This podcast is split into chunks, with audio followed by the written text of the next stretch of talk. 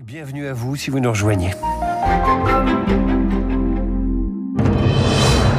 7h, 9h, la matinale de Radio Classique avec David Abiker. Et surtout avec Virginie Fulpin pour le journal. Qui se cache derrière Elisabeth Borne? C'est en fin de matinée qu'on connaîtra le nouveau Premier ministre et le favori est Gabriel Attal. Six départements en vigilance orange, neige et verglas maintenant. En Normandie et en Ile-de-France, c'est la pagaille sur les routes de la région parisienne. Et puis à la fin de ce journal, un conte de Noël avec la plume d'Arthur Rimbaud à Charleville-Mézières. Et après le journal, l'éditorial de Guillaume Tabar avec le Figaro. Et à 8h15, Hubert Védrine, ancien ministre des Affaires étrangères et ancien secrétaire général de l'Élysée. Il sera l'invité de la matinale. Il publie Grand diplomate aux éditions du Seuil. Et c'est ce matin que sera nommé le nouveau Premier ministre. Alors, qui pour succéder à Elisabeth Borne Après 20 mois agités passés à Matignon, la Première ministre a présenté sa démission hier, légèrement poussée par Emmanuel Macron. Le président de la République tente de relancer son deuxième quinquennat à la recherche d'un nouveau souffle qui pourrait être incarné par Gabriel Attal. Le ministre de l'Éducation nationale fait de plus en plus figure de favori, Lauriane Tout-le-Monde. Interdiction de la baya, l'école, l'expérimentation du port de l'uniforme. Depuis la rentrée de septembre, Gabriel Attal s'est imposé au ministère de l'Éducation et est monté en flèche dans les sondages. Ancien militant du Parti Socialiste à l'Astroscan, il rejoint En Marche en 2016 puis brigue avec succès un mandat de député dans les Hauts-de-Seine. À l'Assemblée, il se fait remarquer suffisamment pour être nommé en 2018 secrétaire d'État à moins de 30 ans. C'est un record. Son ascension va crescendo ensuite, porte-parole du gouvernement ministre des Comptes publics, puis à l'éducation. À 34 ans, Gabriel Attal pourrait donc prendre Matignon, un parcours fulgurant qui fait écho à celui d'Emmanuel Macron. Même pas sûr que sa nomination plaise aux poids lourds du gouvernement comme Gérald Darmanin et Bruno Le Maire, qui ont aussi des prétentions pour la présidentielle de 2027. Alors c'est donc en fin de matinée qu'on connaîtra le successeur d'Elisabeth Borne, rien de sûr pour l'instant. Ensuite, il y aura le choix d'une nouvelle équipe gouvernementale. Certains opposants, comme Jean-Luc Mélenchon, réclament d'ores et déjà au futur Premier ministre de demander un vote de confiance à l'Assemblée nationale. Il menace déjà d'organiser une motion de censure si ça n'est pas le cas. C'est le 25 janvier que le Conseil constitutionnel se prononcera sur la loi immigration. C'est après le vote de cette loi que l'idée d'un remaniement a véritablement germé dans l'esprit d'Emmanuel Macron.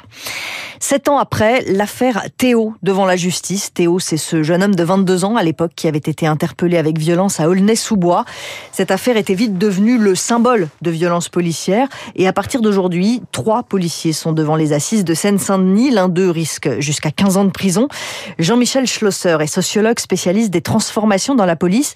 Pour lui, les vidéos, les images qui sont diffusées à chaque affaire, comme c'était le cas pour Théo, ne font qu'envenimer les rapports entre la police et la population. Euh, la numérisation, l'image euh, modifie euh, le contexte des relations sociales. Il y a une intolérance à la violence qui est croissante, aussi bien des personnes qui agissent contre la loi que des personnes qui sont là pour la faire respecter. Et dans le même temps, il y a une intolérance à l'autorité, dans la forme comme dans le fond, à l'égard des policiers. La conséquence fait que ça entretient un esprit et des relations sociales qui ne sont pas apaisées tant qu'une décision de justice n'intervient pas. Et ça, c'est préjudiciable à l'exercice d'un bon dialogue et d'un bon rapport entre la police et la population. Jean-Michel Schlosser avec euh, Charles Ducrot. Philippe Cobert, visé par une enquête pour atteinte sexuelle sur mineur. Une jeune comédienne a porté plainte contre l'acteur il y a un an. Elle dénonce des faits qui remontent à 2012, quand elle avait 16 ans. Philippe Cobert avait déjà fait l'objet d'une plainte pour viol il y a 5 ans. Une plainte classée sans suite, faute de preuves. Six départements sont en vigilance orange, neige verglas ce matin. Quatre en Normandie, la Manche, le Calvados, l'Orne et l'Eure. Deux en Ile-de-France, l'Essonne et les Yvelines. L'alerte ne prendra pas avant midi. Attention, donc si vous prenez la, la route à l'ouest et au sud de la région parisienne, le début de la matinée et la nuit ont été très compliqués. Des accidents, des routes fermées. En plein cœur de la nuit, euh, on comptait 150 euh, km de bouchons. Héloïse Weiss, où en est-on ce matin? Comment circule-t-on euh, en Ile-de-France? Ah Deux autoroutes sont fermées à la circulation ce matin. La 12 et la 13 indique la préfecture de police de Paris. Circulation aussi très difficile sur la N118. Le site de la direction des routes indique maintenant plus de 250 km de bouchons cumulés en Ile-de-France. En cause la neige et le verglas, mais aussi des accidents à l'origine de fermeture de voies sur la 13, sur la 6 ou encore sur la 86. Des poids lourds ou euh, des véhicules légers sont à chaque fois impliqués. Ça, c'est pour l'île de France. Ailleurs sur le territoire, le trafic est aussi très perturbé. Les transports scolaires sont interrompus dans l'Orne. La circulation des poids lourds est interdite. Et à Caen, les bus ne circulent pas ce matin. Des mesures de déneigement et de dessalage sont donc en cours pour rétablir au plus vite les conditions de circulation. Prudence sur les routes. Le ministère des Transports appelle, lui, à la plus grande vigilance aujourd'hui. Merci Héloïse Weiss. Le plan Grand Froid est activé dans une quarantaine de départements. Il permet d'ouvrir des places pour mettre à l'abri les personnes vulnérables. D'ailleurs, 120 millions d'euros supplémentaires ont été débloqués hier pour l'hébergement d'urgence.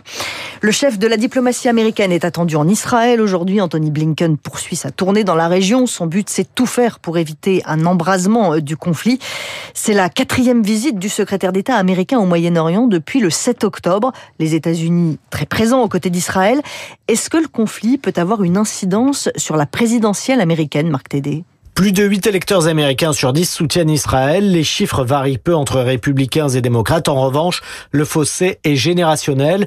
Les 18-24 ans renvoient strictement dos à dos Israël et le Hamas et leur voix pourrait manquer au président démocrate sortant Joe Biden qui soutient Israël, explique l'historien Jean-Éric Brana, spécialiste des États-Unis. Il pourrait y laisser des plumes sur les jeunes, mais en revanche, il pourrait en gagner sur euh, la frange des plus âgés de ce côté-là, les républicains modérés pourraient trouver que Biden fait du très bon travail. Reste que les questions internationales pèsent finalement assez peu dans la décision des électeurs américains, à condition bien sûr qu'elles n'impliquent pas directement leur pays, détaille Philippe Golub, professeur de relations internationales à l'Université américaine de Paris. L'administration Biden tente désespérément d'éviter un embrasement régional général dans lequel il serait immanquablement entraîné si jamais un conflit direct éclate entre l'Iran et Israël. Ça provoquerait un choc de plus pour l'opinion américaine. Un scénario que Joe Biden veut éviter à tout prix, lui qui était parvenu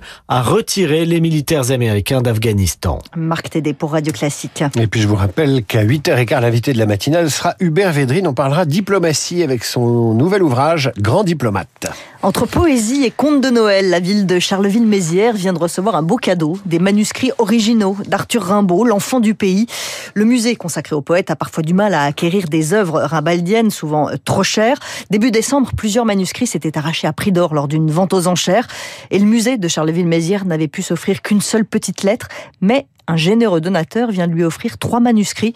Le maire, Boris Ravignon, est aux anges. 2024, c'est le 170e anniversaire de la naissance d'Arthur Rimbaud. Donc on se préparait à une année riche. Eh bien, c'est une, une année qui commence merveilleusement bien. Tout ce qui touche à Arthur Rimbaud ayant la particularité de s'envoler en termes de prix dans les ventes, ça ne nous permet que très rarement d'acquérir euh, les objets. Il y a quelques années de cela, c'était euh, le revolver avec lequel euh, Verlaine avait probablement tiré sur Rimbaud au moment de leur rupture. On avait essayé de l'acquérir et il était parti à près d'un demi-million d'euros. On n'avait naturellement jamais pu s'aligner sur un tel montant. Donc euh, on est content de retenir en France et au musée Rimbaud une partie significative de ce qui a été mis en vente au mois de décembre dernier. Boris Ravignon avec Marine Salaville. Comme je descendais des fleuves impassibles, je me sentis plus guidé par les haleurs. Des peaux rouges criards les avaient pris pour cible, les ayant cloués nus aux poteaux de couleur. C'était pour vous, Virginie. À demain pour d'autres infos. Dans un instant, l'éditorial de Guillaume Tabar, ce sera moins poétique, mais sans doute plus informatif. Et puis Hubert Vétrine sera, je le disais, l'invité de la matinale pour son nouvel ouvrage Grand diplomate, les maîtres des relations internationales de Mazarin à nos jours.